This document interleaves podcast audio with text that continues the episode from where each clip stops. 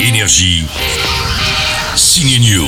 Ah, Spider-Man et Ed Sheeran sont au ciné cette semaine. Ed Sheeran, le chanteur, ouais ouais, pour jouer son propre rôle. Salut Monsieur Chiran, j'aime trop ce que vous faites, surtout quand vous rappez.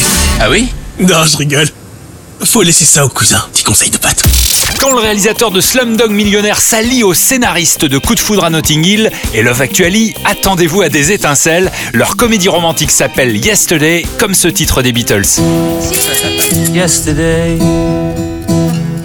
all my troubles seem so far away. Oh, I believe in yesterday. Le héros est un chanteur loser, il se réveille dans un monde où lui seul connaît les Beatles. Quand est-ce que t'as écrit ça C'est pas moi, c'est Paul McCartney qui a écrit ça, les Beatles.